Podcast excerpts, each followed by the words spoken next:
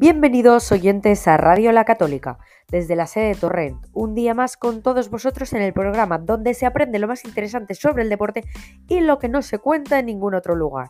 Nosotras somos Claudia Marisandra. ¿Preparados? ¿Preparadas? ¡Let's go! En el programa de hoy estaremos con Marisandra, principiantes en el mundo del boxeo. Bienvenidas, chicas. Hola, Claudia, encantada de estar aquí. Hola, gracias por invitarnos, es un placer. Bueno, ¿qué os ha movido a introduciros en el mundo del boxeo? Bueno, es una historia un poco rara, la verdad. Conocimos este deporte por la gran Joana Pastrana, pese a que no sea muy conocida.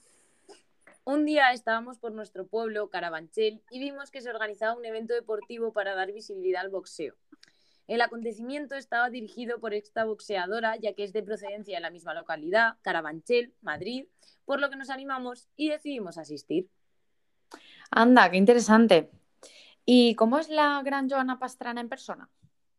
La verdad es que es una chica muy simpática y cercana. En una de las conversaciones nos preguntó la edad y nos contó que se veía reflejada con nosotras, ya que ella a sus 21 años obtuvo también su primera clase en Pan Benito, en su barrio.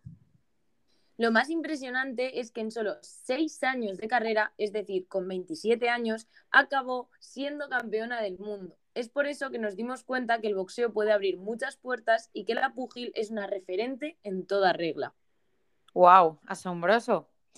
¿Quién diría que la decisión de dejar el fútbol para empezar con Muay Thai e introducirse a las artes marciales le convertiría en campeona del mundo de boxeo en tan poco tiempo? Y bueno, ¿y sus padres cómo creéis que vieron esta decisión?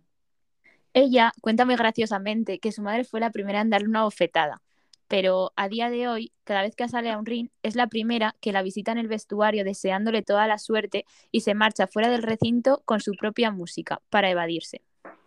También varias veces hemos coincidido con su padre, hermana, amigas y novia en las gradas y se les ve apoyando con sus gritos como si fuera su primer y último combate. Vaya. Bueno, y solo por curiosidad, ¿cuántos años tiene actualmente? Pues nació el 29 de noviembre de 1990 y como buena libra tiene la necesidad de vivir algo nuevo cada día y conseguir todo aquello que se propone. Ella misma se define como alguien brava y persistente. Oye, qué privilegio conocerla. Tengo entendido que Joana fue camarera. Efectivamente, en sus inicios trabajaba en el mundo de la hostelería durante la mañana y por la tarde es cuando se iba a entrenar. Pero esto no cambió hasta que decidió dedicarse única y exclusivamente al boxeo. El problema es que este tipo de deportes minoritarios, la falta de remuneración económica te permite vivir día a día, pero no tener un futuro asegurado. Es obvio que el problema se agrava si estamos hablando de mujeres, donde el reconocimiento y el apoyo del Estado es nulo. Totalmente.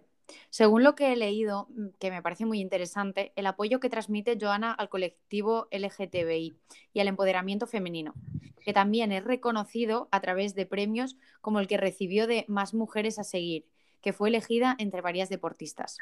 Sí, por suerte hay gente que sigue defendiendo estos valores pese a haber llegado alto. Y yo creo que esta es una de las razones por la que, las por la, que la boxeadora nos llamó tanto la atención.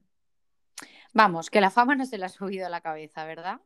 Así es. De hecho, ella en una entrevista cuenta que desde que empezó a ser reconocida se le acercaban conocidos, amigos, familiares, de los que llevaba tiempo sin saber nada, únicamente por el interés.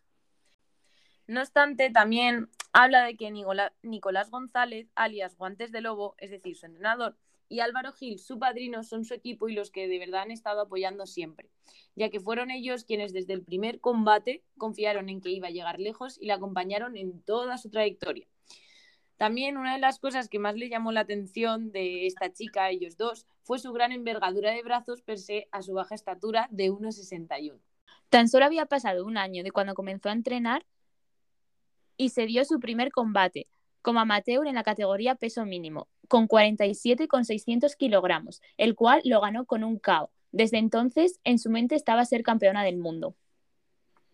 Bueno, ya he podido comprobar durante toda la entrevista los seguidores que sois de esta boxeadora. Pero, ¿qué os parece si me comentáis lo destacable de su palmarés? Bueno, como hemos diciendo, empieza en 2012 a entrenar y ya es en 2013 cuando gana su primer combate en el, en el deporte amateur. Dos años más tarde, es decir, 2015, decide pasarse al profesionalismo, donde se proclama campeona de Europa en 2016, 17, 20 y 21, acumulando también en ese periodo varios títulos españoles. Entre medias de todo esto, su objetivo se materializa, levantando el cinturón de campeona del mundo en el Mundial de 2018 de la IBF, el cual lo defiende y mantiene en 2019. Y desgraciadamente en su carrera no ha surgido la posibilidad de llegar a unos Juegos Olímpicos, debido a que no ha existido representación femenina española. ¿No es así? efectivamente. Finalmente, el 4 de agosto de 2019, tras romperse el segundo metacarpiano, todo el mundo pensaba que ya era el fin de su carrera. Hasta ella misma llegó a pensarlo pero sin embargo la recuperación la hizo más fuerte, por lo que consiguió retirarse desde, los desde lo más alto, es decir, después de proclamarse por cuarta vez campeona de Europa, dejando tras de sí 16 victorias, 5 por nocaut y únicamente 3 derrotas. Pero es cierto que el principal motivo por el que se dejó su carrera deportiva fue por lo que ya hemos comentado anteriormente. No recibe suficiente compensación económica y actualmente está cursando interpretación. Ah, y se ha estrenado en la serie El corazón del imperio, una serie de Movistar, que por cierto es muy recomendable. Bueno, ahora sí, gracias chicas por vuestra participación. Darle un gran saludo a la gran Joana Pastrana de nuestra parte, de Radio La Católica. Gracias a vosotros por dejarnos participar. Ha sido un placer. Gracias. Hasta la próxima edición. Bueno, oyentes, muchas gracias por acompañarnos en este proyecto tan importante para nosotras. Concluimos la primera temporada de Radio La Católica, pero volveremos con mucho más contenido sobre otros deportes. Esperemos que les haya gustado mucho. Un saludo.